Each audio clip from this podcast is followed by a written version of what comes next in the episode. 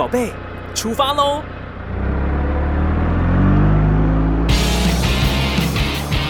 亲子加油站，帮您加满教养正能量。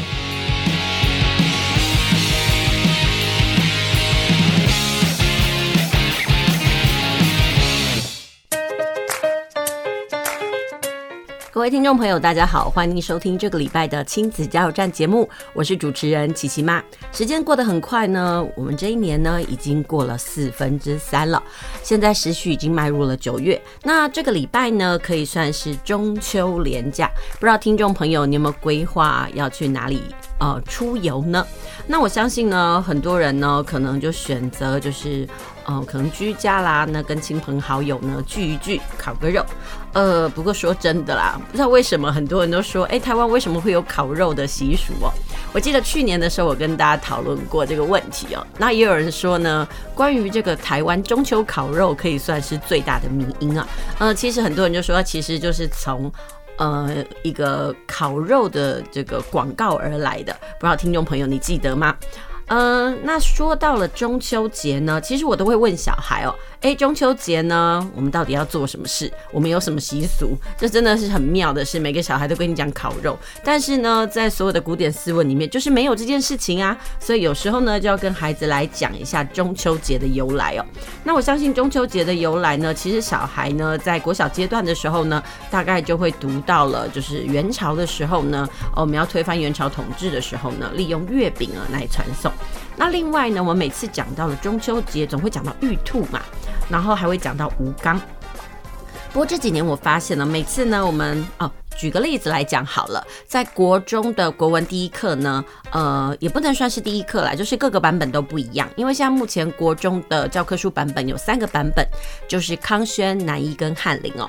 那通常在他们的第一次段考的时候，有个万年课文，我相信很多大概六七年级的父母呢都读过这篇文章哦。这篇文章是什么呢？其实它是一首新诗，也就是杨焕的《夏夜》哦。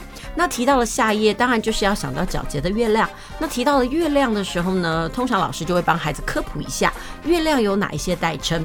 那很多时候老师就会告诉孩子说，这个月亮叫玉兔。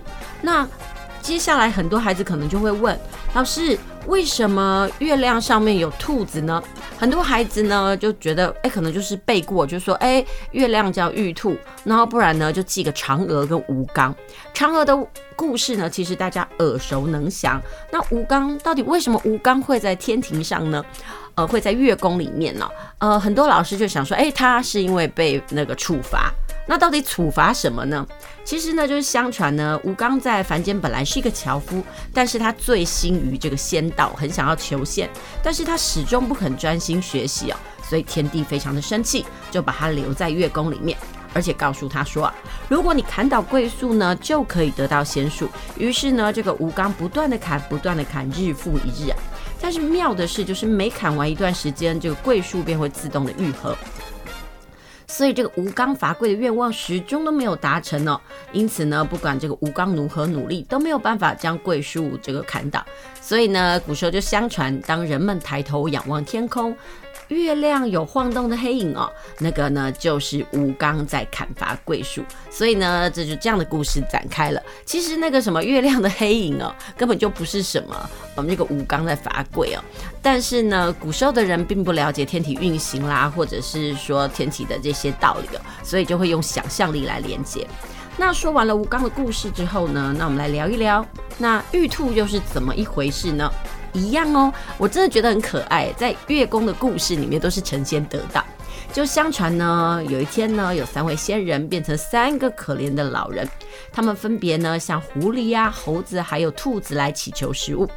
这狐狸呢跟猴子都有食物可以记住，只有这个兔子呢身边什么都没有，束手无策。后来呢，这个兔子逼不得已呢，就跟这个三个可怜的老人说：“不然你们吃我的肉吧。”于是呢，就一跃而入，跳入熊熊的烈火当中呢，把自己给煮熟了，奉献给仙人。对于兔子的这个行为啊，神仙可以说是大受感动。于是呢，就将兔子送到了广寒宫，让它成为了玉兔。后来呢，玉兔呢就在广寒宫里面和嫦娥相伴，并导致这个长生不老药。所以呢。每次讲到这个中秋的故事呢，其实就是不免要提一下这个由来啊。不知道听众朋友你是怎么样跟你们家的孩子讲中秋节的由来，还是大家只是忙着说，哎、我要烤肉？我都觉得我的学生很可爱哦。问他说，哎、中秋节你们什么计划呢？孩子都跟我讲，哦，我妈妈买了很多肉，我们全家要烤肉。所以呢，现在有时候你在课堂上问孩子说，哎、中秋节的由来是什么？它的传说是什么？那它传统习俗是什么？其实变得非常的薄弱，孩子顶多就说，嗯，吃月饼吧，赏。月，然后来就一定冒出一个我们要烤肉，但是这个东西的烤肉这件事情好像真的只有台湾专属哦，所以我觉得这件事情是非常妙的一件事。好啦，那今天呢，我们的节目呢要分两个部分哦。今天要讨论的一个课题叫做学习不卡关，到底要卡什么关呢？因为刚开学了，孩子又要开始写作业了，不管孩子是到安亲班或者是在家里自己写作业，那。其实对家长来讲，最头痛的作业是什么呢？答案其实就是读书心得报告或者是小日记了。那到底小日记要怎么写，读书心得报告又要怎么写呢？其实不管怎么样，写作对孩子来讲都是一个亲子战场哦。所以今天的学习不卡关，我们今天要跟大家聊一聊，怎么样指导小孩子写一篇短短的生活小作文。那另外今天呢，我们也有带来淘菜的单元哦。那至于今天要为大家介绍什么书呢？我先卖个关子，我们等一下再回来。那我们先休息一下，一起来听首歌吧。学习不卡关，读册无痛苦。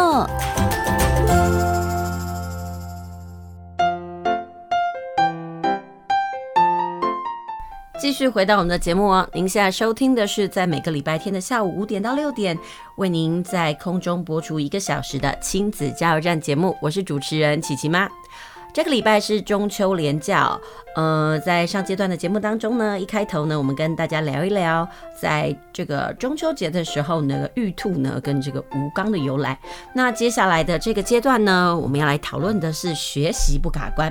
我相信对很多国中小甚至是国小阶段的家长来讲哦，什么事情是亲子战争，而且几乎是每天都要上演一次的呢？其实我想要应该就是写作业这个问题了。说到写作业这个问题呢，其实很多家长都觉得非常的苦恼哦。嗯，到底我们要不要陪孩子写作业？还有孩子在写作业的时候，我们到底要不要指导？其实很多家长呢都没有一个很固定的说法。那通常呢，工作很忙的家长呢，就会把这些写作业的工作呢，呃，指派给安亲班，让安亲班的老师来帮忙那个家长协助完成哦。嗯、琪琪妈最近呢，就有一个朋友来跟我讨论，讨论什么呢？他家的女儿呢，今年大班了，明年就要升小学。对于升小学这件事情呢，这位妈妈有点焦虑。她焦虑的点是什么呢？因为她不希望说指导小孩写作业这件事情呢，成为亲子之间的战争呢、哦。因为她发现自己的女儿很像很不喜欢呢，让她指导，所以呢，她就希望说，哎，能够找一个呃可以协助她完成这些事情的这个安亲班哦。比起学校呢，他比较在意安亲班。说真的，学校我们不能选，你不知道你会分配到哪一个老师，那你会到哪一个班级。那安亲班呢，就是最后的一个补救措施了。那因为其实现在很多人都是双薪家庭嘛，老公忙，老婆也忙。那到底谁要负责指导孩子的作业呢？这件事情变得很两难。那有时候回到家呢，其实晚上都已经很晚了。那可能吃个饭再料理一下，如果七点八点之后再教小孩写作业，说真的都已经很晚了。所以。到底呃，在陪孩子写作业这部分有什么样子的心法呢？那其实，在亲子天下里面都有很多的相关文章哦，哦，告诉家长说，诶，关于这个部分应该怎么办？其实呢，要指导孩子写作业，最重要的就是要养成习惯。那这个养成习惯，说真的，不是一件很简单的事。通常呢，新学年就会有新希望嘛，有新的作业簿啊，然后井井有条的资料夹，一切都是充满新的感觉。但是呢，这样子崭新的感觉，通常真的撑不了多久，因为毕竟我说真的，我们现在开学呢，已经大概两个多礼拜了，那。有些家长呢，跟自己的孩子呢还在磨合当中。那有些小孩呢，是从中年级升上高年级啦，或者是从低年级升上中年级。反正不管怎么样，都是一个崭新的开始哦。那这种愉快的时间呢，可能就随着孩子写作业的嚎啕大哭当中呢，感觉到越来越沮丧。所以呢，这个纽约家教中心的创办人呢，艾比弗莱雷克呢，呃，他就说，其实呢，家长可以有技巧的来指导孩子建立写作业的习惯。那步骤是什么呢？就是要引导孩子考虑有一个固定的写作空间。还有呢，书包跟书柜必须要整理干净哦，不要堆放杂物，那避免他们分心。我真的觉得是这样子，如果有固定的写作习惯跟氛围的话，其实我们孩子你大脑里面的那个记忆章鱼呀、啊，还有记忆宫殿，它就会发挥作用。那比如说孩子知道说，哎，什么时间该写作业啦，或者是什么空间他该写作业的时候，他的大脑会很快的帮他进入那个情境哦。那另外呢，他的铅笔盒啦，还有他的书包不要杂乱的原因，其实真的是可以避免孩子分心。我举个例子。来讲，每次我们上课的时候呢，我都会跟家长说，如果可以的话，请给孩子一个最单纯的这个。呃，铅笔盒千万不要那种花俏啦，然后各式各样的功能都有，什么削铅笔机、放大镜、圆规啦，然后反过来还可以变战车，然后还有什么捏捏压压，好舒压，是不是？其实这些东西呢，说真的，对于孩子的学习来讲都非常的不利哦。而且真的，我也不建议家长哦，呃，就是因为孩子的吵闹，然后让孩子的铅笔盒呢一大包，然后里面的各式各样的笔都有，把那个笔摊开，你都禁不住要怀疑。请问这个孩子，你是要开文具店吗？就是非常的夸张，我真的觉得。就是几支可以用的笔，然后呢，还有上课必备的一些笔就好了，比如说红笔啦、蓝笔啦，然后几支铅笔啦，哦，然后尺啦，必备基本的就可以，真的不需要太花俏，什么果汁笔啦，然后呢，变色笔啦，乱七八糟的一堆哦。其实那些对小孩子来讲都很不利。当然，还有一些低年级的老师会建议哦，呃，中低年级的孩子如果可以，千万不要让他们用。哦，自动铅笔，为什么呢？我觉得家长可能没有想到这件事情哦。你们觉得说，哎，自动铅笔不用削啊，才不会笔钝了，写字不好看。但是很多家长可能没有办法去想象哦，孩子在课堂上上课的时候，可能因为自动铅笔啦，或者是这个笔突然出不来的时候，孩子竟然花了很多时间在维修他的文具用品。其实这个对他上课来讲呢是非常不利的。所以呢，相对而言呢，就是当我们在培养孩子一个写作业的习惯的时候呢，固定的环境空间呐，然后还有这个。铅笔盒的那个简单度呢，都非常的重要。然后呢，刚刚讲的那是一个环境跟规矩嘛。那另外呢，也要规定孩子哦，如果真的每天要写作业，我们就要来建立每天晚上的待办事项清单，要把这个写作业列为这个必要的项目，而且要匀出时间，固定时间来写哦，这样才能养成一种习惯。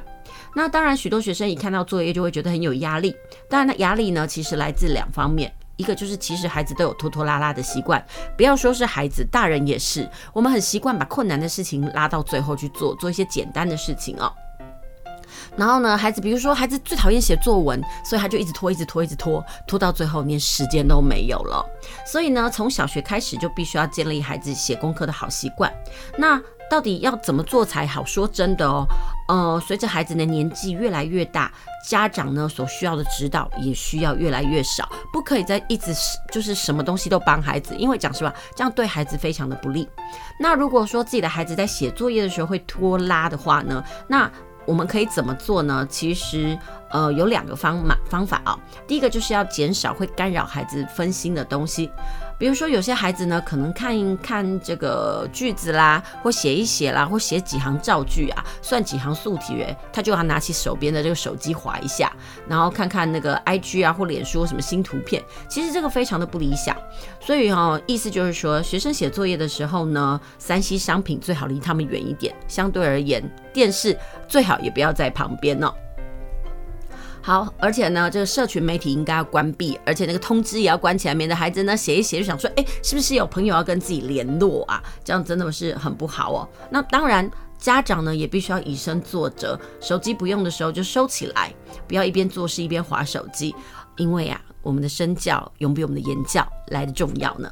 那另外呢，还有一件事情就是，除了分心以外，我们还必须要培养孩子坚持到底的信念呢。除了孩子要有固定的地方、固定的时间写之外呢，孩子呢还必须要把这些事情列入他的生活清单。慢慢的，他们就会养成习惯，读书呢就会渐入佳境哦。所以呢，当我们一直连续，讲实话也不用连续多久。呃，真的是三个礼拜的时间呢，其实孩子就会慢慢慢知道说啊，他到底应该怎么做。嗯、就是怎么样指导孩子写作业这件事情，真的是一个亲子战场，但是也是家长呢没有办法，我们不得不去面对的一个事情啊。那除了写作业这件事情呢，还有一件事情就是我们到底。呃，该怎么样指导孩子？有一件事情就是我们要从最困难的作业开始写起。为什么呢？呃，因为最困难的作业其实会耗费很多时间哦。如果孩子呢在时间有限的状况之下呢，他先写了简单的，然后可是写完了之后精神就开始不济了，那个最困难的作业可能就没有办法完成了。所以这个部分呢，也是在指导孩子写作业的时候呢，必须要重视的一个地方。那当然，在所有的作业当中呢，我觉得家长最头痛的应该就是作文这件事情了。那作文这件事情呢，其实有分这个低年级的策略、中年级的策略跟高年级的策略。那琪琪妈就来分享一下，当我们家小孩子低年级的时候，我怎么样指导他们写作文好了。说真的，我们家小孩现在已经到了。中年级甚至是高年级了，其实他们现在写作作文这件事情对我来说呢，并没有很痛苦，也不需要太去指导什么东西哦。因为我们一开始在写作文的时候，说真的，一定都有阵痛期。如果那个阵痛期你不卡过，然后你让这样的阵痛期交由别人来处理的时候，当协助处理、帮你处理的人不在身边的时候，这件事情轮到你身上的时候，这样的痛苦呢，就会不断的无限回圈。好，那我们接下来讲一下。下就是低年级的写作策略到底可以怎么样来指导孩子呢？通常呢，我就会建议家长买一个可以擦的白板。为什么叫可以擦的白板？因为说真的，低年级的孩子在写作文的时候呢，他的句子很容易不通顺，然后可能会前后文也不流畅，可能它的尾巴适合放在前面，意思就是句子的这个句法也不完整，或者是可能会有错字啦、漏字。所以呢，我会希望孩子先有一个叫做写草稿的能力。那举例来说，比如说，呃，我们写作文题目大概千篇一律都是跟孩子的生活相关嘛。那比如说，呃，就像中秋节为例好了，那我们就写孩子来写一下我最喜欢的节庆，我觉得孩子很妙哦。接近过年的时候，他们最喜欢的节庆呢，就是过年。那呃，距离中秋节很近的时候呢，他们就说最喜欢的节庆呢是中秋节。到了年底，我想大家都不意外哦，他们最喜欢的节庆呢就会变成耶诞节。为什么？因为他们只能想到最近发生的事情而已。好啦，那说到了那个小年段的孩子要怎么样来指导他们写作文呢？我刚刚说了。你可以有草稿纸，那因为我觉得草稿纸的话，讲实话就是一直这样擦，其实很费纸张。如果可以，就也来一个白板，然后再一个白板笔。那那个白板笔的后头呢，其实就是可以擦的这个小板擦。我觉得这样就很方便。然后呢，家长其实可以用另外一个颜色的笔，然后让孩子让每个句子的间距写大一点。那这是怎么做呢？嗯、当然我要先讲一下我们痛苦的经验好了。我永远都记得我们家小孩呢，大概国小一二年级。呃，在开始写作文的时候，我一篇作文哦，大概要跟他磨，大概要磨四十八个小时吧。这件事情很夸张，对不对？大概就是礼拜五下课的时候呢，开始一个题目开始产出，然后呢，孩子开始绞尽脑汁的开始想，然后我也会跟他讨论，然后大概呢，在写的过程反复修改，那这样子的过程大概要持续多久呢？大概要到礼拜天的下午甚至晚上，这篇文章才会产出哦。所以对很多家长来讲说啊，教小孩写作文根本就是凌迟嘛，而且讲实话还不是这个呃一个学期才一两篇哦，搞不好呢老师勤劳一点哦，真的是一个月就给你个四篇。对家长来讲，简直就是崩溃。但是没办法啊，这件事情还是得去处理。那我个人的心法是说，哎，比如说这个题目出来的时候，我会让孩子先设想一些问题。比如来讲，就是我最喜欢的节庆好了，我就会问孩子说：“诶，你最喜欢的节庆是什么？”好，他就会跟我说：“诶，中秋节。”那我就会告诉他说：“那你可以告诉我中秋节你都会做什么事情吗？”好了，这是不是第二个可以写的东西？那第三个我会再问孩子：“诶，在过节的过程当中呢？”你都跟谁一起做什么事嘛？其实我们在写记叙文的时候呢，也就是说，其实，在国小年段孩子在写作的时候，其实以记叙文为主。那记叙文呢，其实就是五要素：人、事、时、地、物。人，那当然是孩子自己本身啦。那事件，那当然我们就是说是中秋节嘛。那物，那就问孩子中秋节可能的必备的物品有什么？有的孩子说是烤肉啦，有的孩子说是赏月啦，有的孩子说是举家出游，那也有孩子说，诶，是。放鞭炮。其实真的每一个人都不一样哦。那还有人会建议说，诶，那是不是先让孩子看范文呢？说真的，我没有那么建议。为什么？因为有些孩子呢，脑子会比较软，那个懒惰。他看了范文之后呢，他就懒得思考，他就会找抄。说真的，刚开始在写作文的时候呢，模仿其实不是一件坏事。但是如果他只会模仿，没有自己的想法的时候，那个文章就是不好看了。所以在低年级段的孩子在教孩子写作文的时时候呢，其实家长要用一些问题来。引导他们的思考内容哦，那其实就可以列出一些问题，呃，就是我刚讲的，用人事实地物来说。那其实在这个文章里面最重要的是事件。那事件是什么？事件其实有四要素，就是事件的开始、过程。然后最精彩的地方，到最后就是结尾。那掌握了这四要素的话，其实那个文章的段落也会很好哦。那当然也会跟孩子说，除了描述事件，你也要写写你的心情哦。那如果你说心情很快乐，但是有多快乐呢？你也不妨用一些句子来描述一下。那我觉得这对小年段的孩子来讲，这篇文章的层次啊，还有内容大概就够了。那重点是说，哎，我们要怎么提问？其实我觉得在提问的过程当中，可以训练孩子的口语表达。我一直都觉得国语文的学习啊，它其实最重要的一件事情就是训练孩子的表达能力。怎么把一件事情呢说清楚、讲明白？那这个部分呢，其实也是关系到我们家长的这种一种陪伴。有人说，家长一定要陪孩子写作业嘛？说真的，这件事情呢。嗯，认真的家长会觉得说，那当然呢，责无旁贷，我们要指导嘛。但是真的好好去思考一下，你就会发现，当我们在陪孩子写作业的时候呢，有几个误区要特别注意。举例来说，当你在帮孩子写呃教呃指导孩子写作业的时候呢，真的不可以过度，很多事情都是过犹不及呀、都不好。比如说你在陪孩子写作业的过程当中呢，哦、呃，你不要过度干涉他的作业。最糟的就是帮他写，或者是让孩子动不动就问你该怎么办，或者呢是随便写一写就给你检查，这些都是过度陪伴或者是家长太认真所产生的这种结果。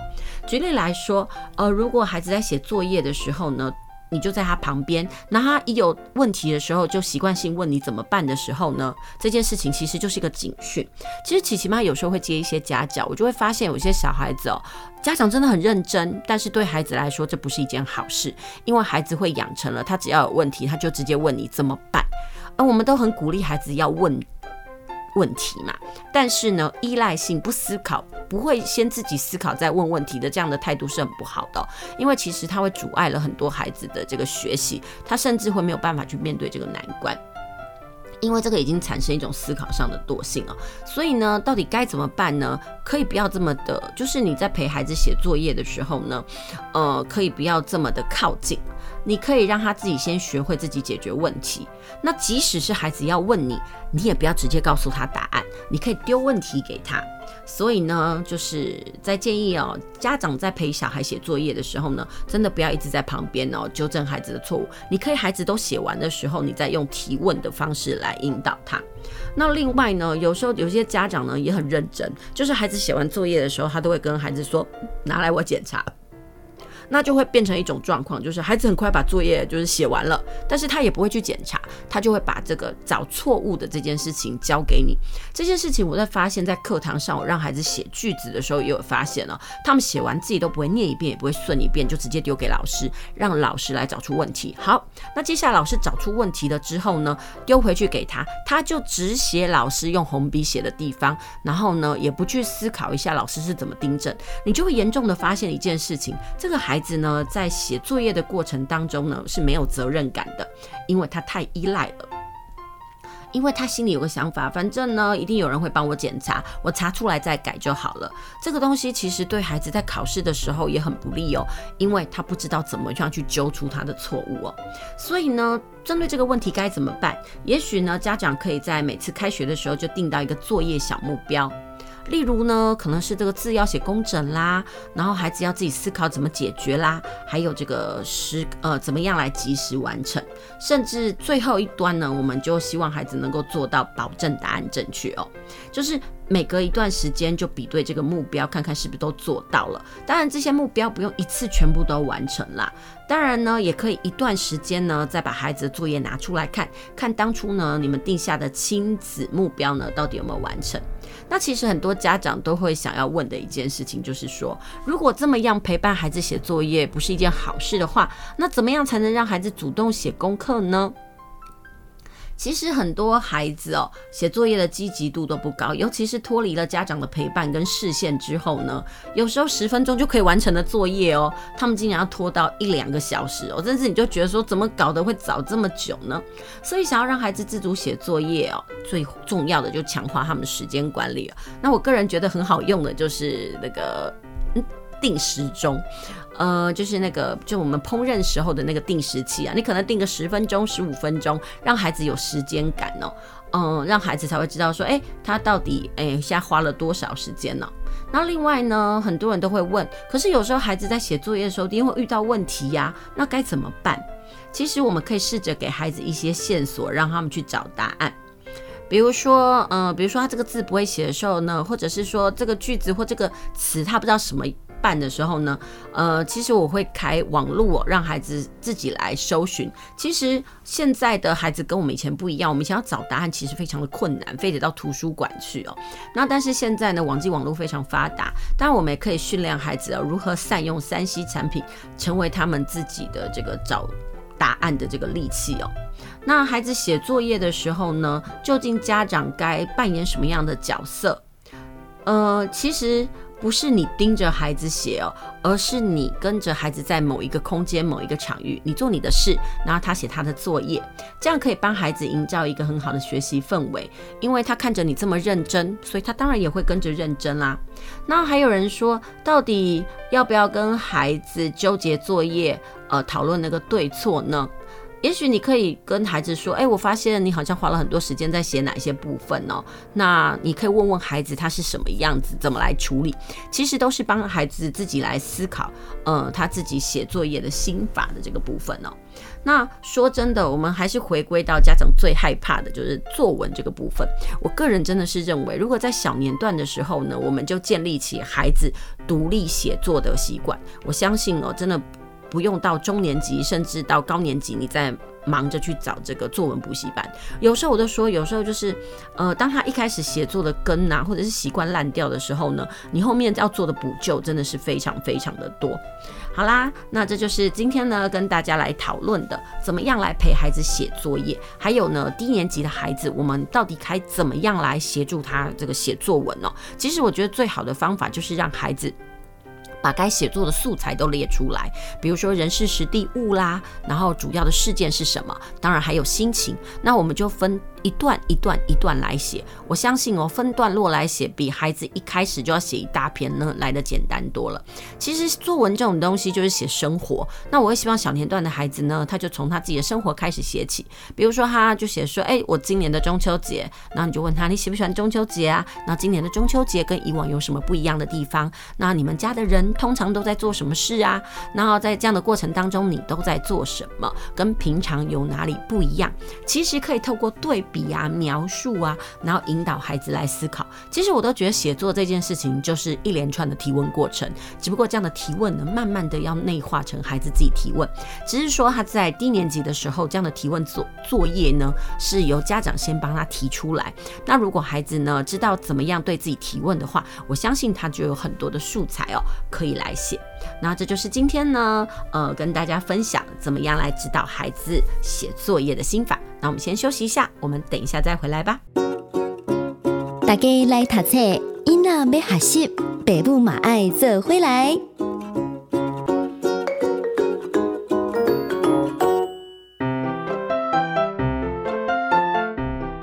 回到我们的节目，您现在收听的是 FM 九九点五 New Radio 云端新广播电台，在每个礼拜天的下午五点到六点为您播出的亲子加油站节目。这个单元呢，我们要进行的是大家来读册。那今天要介绍哪一本书呢？今天要介绍这本书哦，其实我觉得还有点冷门哦。这本书呢是采石文化出的。一天一篇人文阅读，养出心智强大的孩子。这本书呢的封面非常的贪心哦。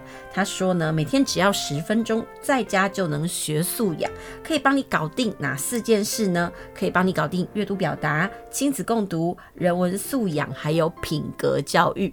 很多人呢可能看到这个书的封面会讲说，哦，是一个什么样神奇的书，竟然呢每天十分钟可以搞定这些事情哦。那我觉得这本书其实很妙，它是这个韩。国的作者呢，呃，中金呃金钟元呢，他所出的金钟元是谁呢？他是韩国知名的人文教育专家哦，同时也是专栏平台的作者，他有经营着“活着就是写诗”的脸书社团哦。他最广为人知的名言就是用你的双眼、你的心、你的头脑去思考。所以呢，顾名思义，你就可以知道说，哎，这个作者非常强调就是要思考这件事情。那我今天要介绍这本书呢，是一天一篇人文阅读，养出心智强大的孩子。呃，这本书呢，它的开头呢，它就引用了这个。在法国有一门考试，是高中毕业要升大学时要通过的哲学论述测验呢。这测验是相当有名的测验，对教育领域有涉猎的人应该都听过这项考试制度。那很多人看完了法国的这种哲学考试的问题之后呢，很多人都会认为这试题很艰涩，表示可能连大人都不一定答得出来。但是这篇的作者说，他不认同这句话。他说不一定大人的思考就比较厉害啊。他说年纪从来就不是衡量这个能力的标准，即使是知名的大学教授或者大家公认的天才哦，都可能会被哲学的问题给考倒。那刚毕业的高中生写出的答案说不定会更好，因为呢，哲学测验评估的重点不是年龄，也不是知识水平哦，而是能否真正的理解什么是爱、幸福以及人生的目的哦。那就来举个例子，比如说在呃这个法国的哲学考试里面，他曾经考过什么题目？我想哦，这个收音机前的听众朋友呢，也可以思考一下。你认为什么是非人道行为？这个东西其实是大宅稳哦。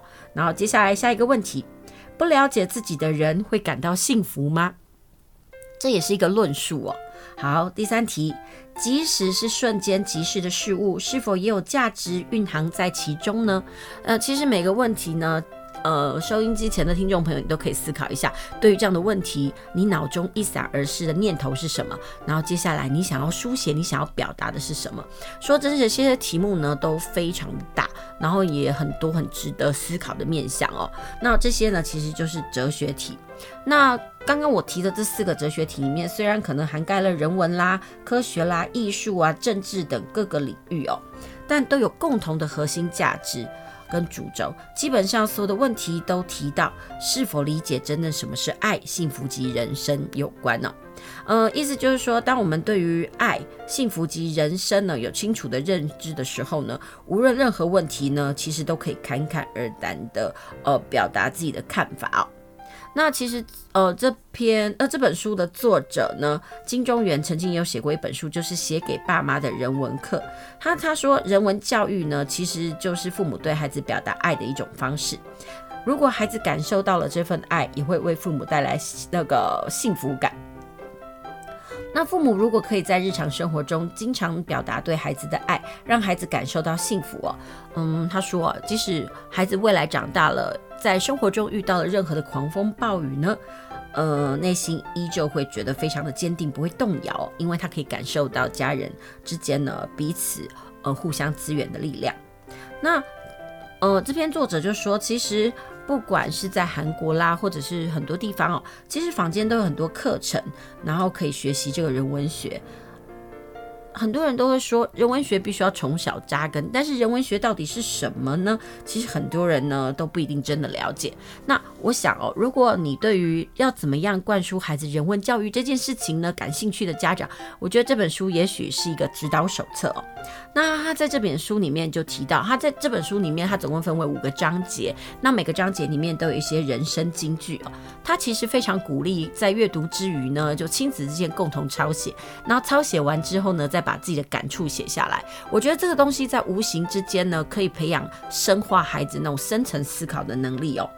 他说，其实当孩子们读完对人生有帮助的格言，在抄下来之后呢，同时表达自己的想法和感受，这就是学习人文学最简单的方法。那作者希望透过这本书，可以帮助孩子认识这个世界，再借由口语表达、书写和专注聆听的练习，来锻炼孩子的心智。那同时呢，最高的是希望孩子可以强化竞争力，让孩子无论呢未来。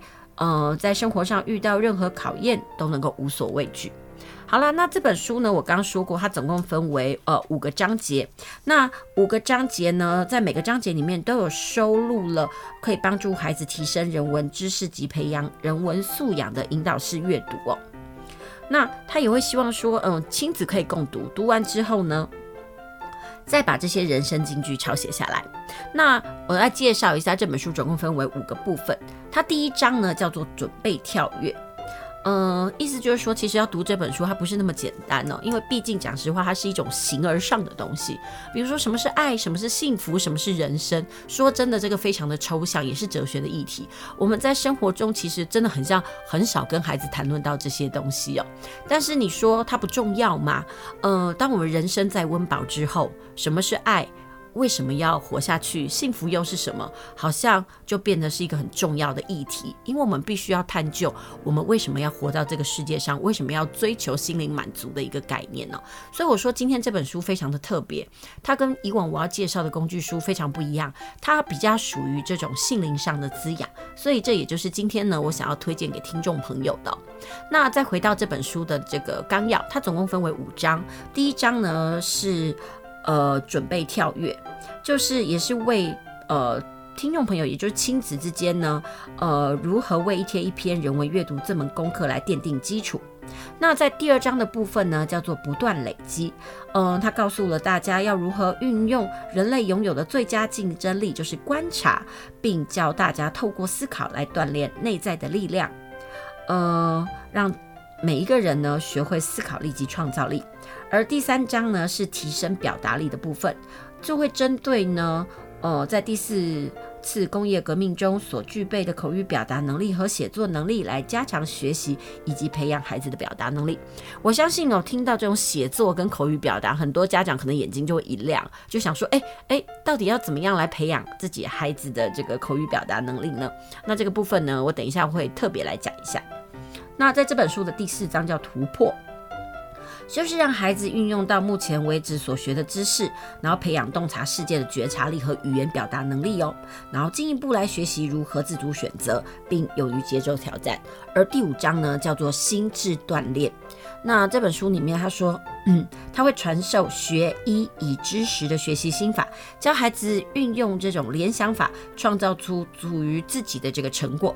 他说：“其实人文学不用把它想得很难呐，也不是这种遥不可及的学问。相反的，它其实非常贴近我们的生活。呃，可以把我们所学到的东西呢运用在日常生活当中。其实这就是人文生活啦。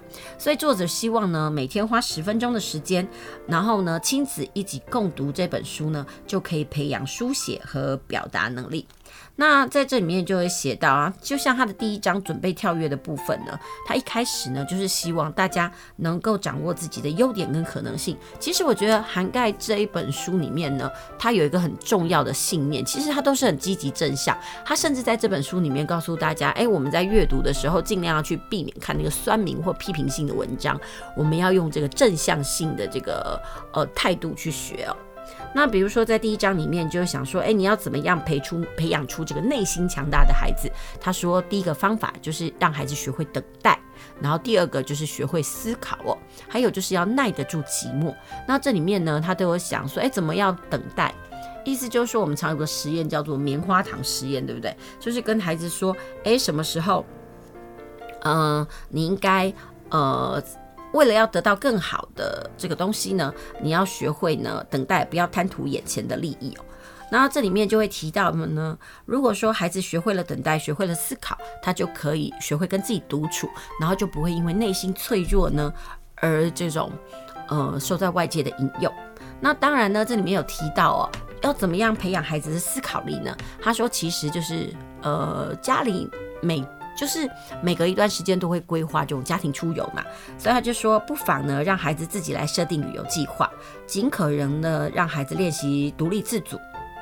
那如果说可以的话，其实也不用到达很远的地方，比如说下午跟孩子规划说，诶，想要去哪里运动打球啊，让孩子自己去选地方。那他说，其实公园也能够让孩子找到内在的力量。他说啊，那这件事情很妙。他说有时候人都会去为了要追寻自我而去旅行哦。他说啊，如果呢你在很近的地方你都找不到自我，那他说其实你到欧洲啊更远的地方你也找不到自我，因为那只是一种形式上的而已哦。所以这本书里面其实很妙，他都会告诉大家就是如何去追寻这个内在自我。那。这个部分呢，大概在第二章的部分呢，它就是要培养孩子要懂得如何独立思考，还有如何要养成这个阅读习惯。那同然，当然呢，这篇文章里面还有教了一些写作的方法，然后还有怎么样来提升专注力。然后这里面就有提到说，诶。我们家长其实很在意孩子，很多时候都不懂得自律哦。那比如说，我们要怎么让孩子养成自律呢？在这本书里面呢，他就用了一种四种方法来告诉家长说：“哎，你可以怎么样让孩子养成自律？”那他用的例子是什么？比如说，孩子可能沉迷于手机啊、手游的时候，那你到底该怎么办，让孩子去脱离那样沉迷的情境？他说，第一件事情就是让孩子学习该停下来的时候要停。举个例子来说，如果有个孩子他是边走边玩手机的话，那就代表他已经很沉迷了。这时候呢，应该要立刻走到孩子的面前，让他们停下脚步。但是呢，很重要的一点，不是直接把孩子的手机抢走哦，而是让孩子找个地方坐下来再用手机。因为他说啊，培养孩子自制力的一个基本原则呢，就是让孩子跟手机呢和平共处，学会自我管控。那接下来呢，就是当孩子对于基本的原则有了解之后呢，就要用温柔的态度向孩子说明走路这件事情有什么意思。意思就是说，呃，当孩子专注在做走路这件事情的时候呢，你就要让他去观察这个世界，开启思考模式。比如说，你要跟孩子讨论走路的时候，眼睛呢要专心看前面，然后呢，把你眼睛所看到的、感受到的美好留在心里面，然后最后呢，你要专注的去。感受每一种感受，并且集中集中思考哦。那第三个集中呃培养孩子自律的方法，就是在生活当中呢，要感受到投入的快乐。不希望孩子沉迷，而是投入哦。首先要让他们知道什么是投入，感到投入的快乐。最简单有效的方法就是让孩子去挨饿。你看这个。方法很妙，对不对？说得更仔细一点，就是让孩子全然专注在自己喜欢的事情上，甚至忘了肚子饿这件事情。呃，说到这个东西，可能孔子就会说得很好，因为孔子为了要念书这件事，他真的非常喜欢学习，所以他可以废寝忘食。所以我们就让孩子感受一下，他到底做什么事可以废寝忘食。我觉得家长也可以感受一下，呃，看看自己家里的小孩什么状况下会废寝忘食。像我家的小孩可能算数学吧。或者是他们在玩积木的时候，他很有成就感；或者是他自己用手做，做出了作品的时候呢，他就来跟我分享。那这时候真的是肚子饿哈，都可以忘掉。那接下来呢，最重要培养孩子自律的方法，就是要制定时间表，做好时间的管理哦。其实很多书里面都跟孩子讲，自律的最重要的一件事情就是做好时间的管控。那如果孩子知道自己的时间在什么时候该做什么事的时候，相信他就不会呢漫无目的的在浪费他的时间哦。那这本书里面的三个部分呢，其实就有很多东西都很值得家长呢来培养呃小孩子的思考力，还有思考的方法。所以这今天介绍的这本呢，一天一篇人文阅读，养出心智强大的孩子，它其实有很多是很抽象的一种思维哦。那这种东西呢，他会希望说，呃，家长跟孩子一起共读之后呢，他们可以抄下来里面一些金句，然后呢，然后一起来讨论。举个例子来讲，就像我刚才分享的里面，呃，这本书里面有讲说怎么样培养孩子的这个自律啊。它里面呃有一个人生金句，就是自己的人生自己决定。然后有一个句子就是说，当这世界像芦苇草一样摇摆不定时，我要像石头一样稳固坚定。你看这句话非常的抽象，但是我们可以让孩子去思考一下。如果世界像芦苇草一样摇摆不定的时候，我为什么要像石头一样稳固坚定呢？这样的目的到底是什么？其实这就是一种人文思考，或者是说，这里面还有一个金句，就是。当这世界一直对我抛出诱惑，我要像风一样自在，不受干扰。还有另外一个比较简单的句子，叫做“不管外面的世界如何，都影响不了我”。其实这些东西呢，慢慢让孩子抄写，然后然后念出来，然后甚至亲子讨论呢，都是一种人文阅读跟学习的方法哦。所以呢，呃，这就是我今天呢介绍给大家的。当然，这本书里面还有教孩子哦，呃，怎么样找到适合孩子的专注法。那因为这本书里面都一直强调，我们要让孩子学呃思考。那当然呢，家长也要思考啊。所以在找到适合孩子的专注法这个部分呢，他说啊，家长你可以四个问自己几个问题哟。第一个，你要问自己，为什么我的孩子不容易专注投入呢？还有，我到底该怎么做才能够提升孩子的投入度？还有，那些能够专注投入的人，他们到底是怎么做到的呢？你要先在心中思考这些问题之后，然后接着观察你孩子的生活。他说啊，只有专注在现在发生的现况，才能找到答案。当父母专注在孩子身上，才能够找到适合孩子的专注方法。过程当中可能会很辛苦，但是每次想放弃的时候，作者就说，那就抄下来一句话吧，不断抛出问题思考，一定能找出更好的答案。所以其实美其名说，哎，这本书在培养孩子，我倒觉得它可能是一种亲子的这种心灵思维的一种锻炼哦。好啦，这就是今天呢为大家介绍的一天一篇人文阅读，养出心智强大的孩子。希望你会喜欢我今天介绍的这本书。如果你有兴趣的，不妨到书店里面去翻翻看哦。好啦，这就是我今天介绍给大家的，希望大家能够喜欢。那因为时间的关系呢，节目已经接近尾声了。当然还是要祝大家中秋佳节愉快。那我们下周同一时间再会。